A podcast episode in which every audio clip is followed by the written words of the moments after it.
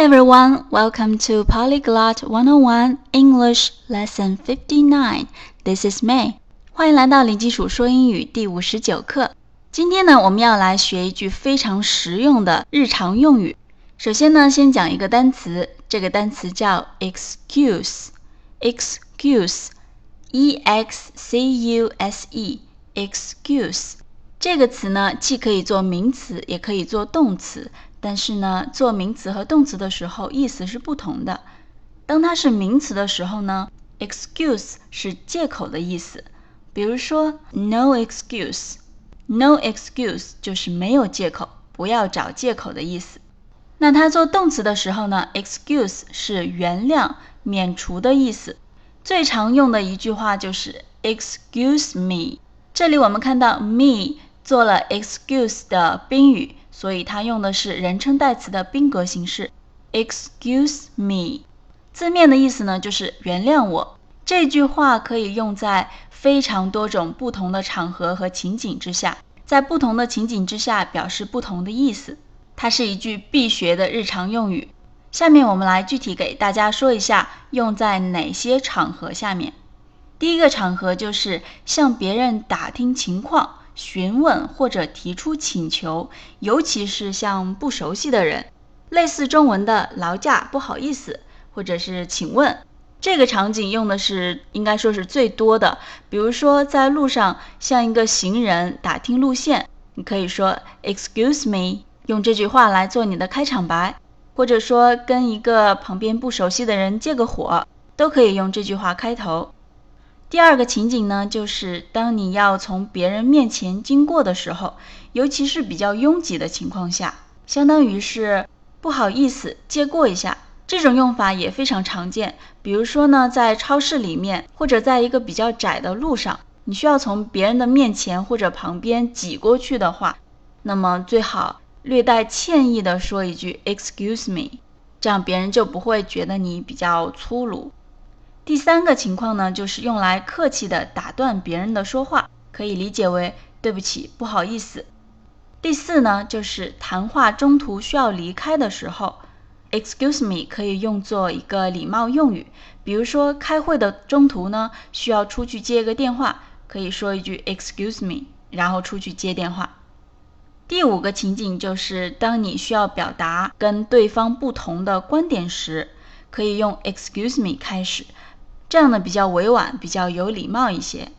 第六个场景，这个也非常实用，就是如果你需要对方重复刚刚说的话，可以说 Excuse me。这个时候呢，注意是疑问语气。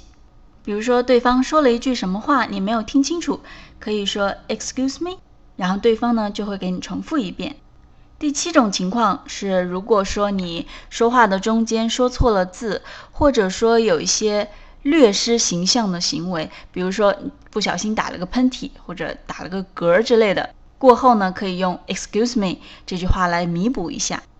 第八种情况就是代替 sorry 表示抱歉，比如说地铁上因为人很挤，你不小心碰到了别人，可以说 excuse me。当然呢，你也可以说 sorry。最后一种情况呢，就是用它来表现一种。震惊、愤怒或者不满的情绪，但是你说的时候要用一种很夸张的语气说出来。就比如说，对方说了一句有点粗鲁的话，然后你就说 “Excuse me”，这样子就会让人觉得你很不满。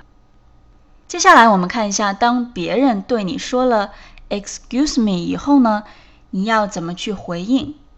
那在我们之前说的一些场景之下呢，有很多的情况是不需要表示回应的。比如说，有人中途需要离开，他说了一句 “excuse me”，然后出去接了个电话，这个时候是不需要回应的。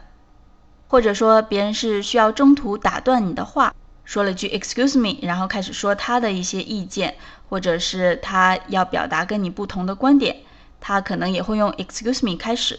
那么他说完 “excuse me” 之后呢，就会马上开始他的观点的表达，这个时候也是不需要回应的。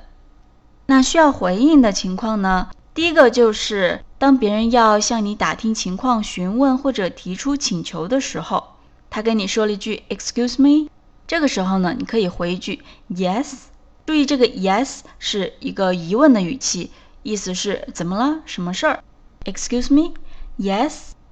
第二个情况呢，就是说，当你说了一句什么话，然后对方没有听清楚，说了一句 Excuse me，表示需要你重复刚刚说的话的时候呢，这个时候就不需要回应 yes 了，你直接回应对方需要你重复的这句话就可以。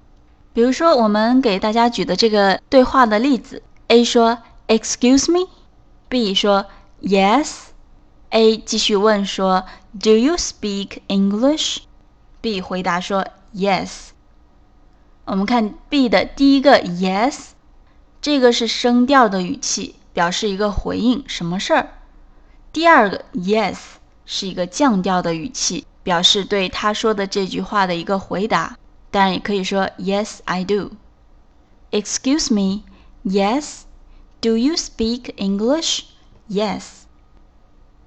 今天我们讲的很多个使用 Excuse me 的情景，都在我们网站上 polyglot101.com p o l y g l o t 一零一点 c o m。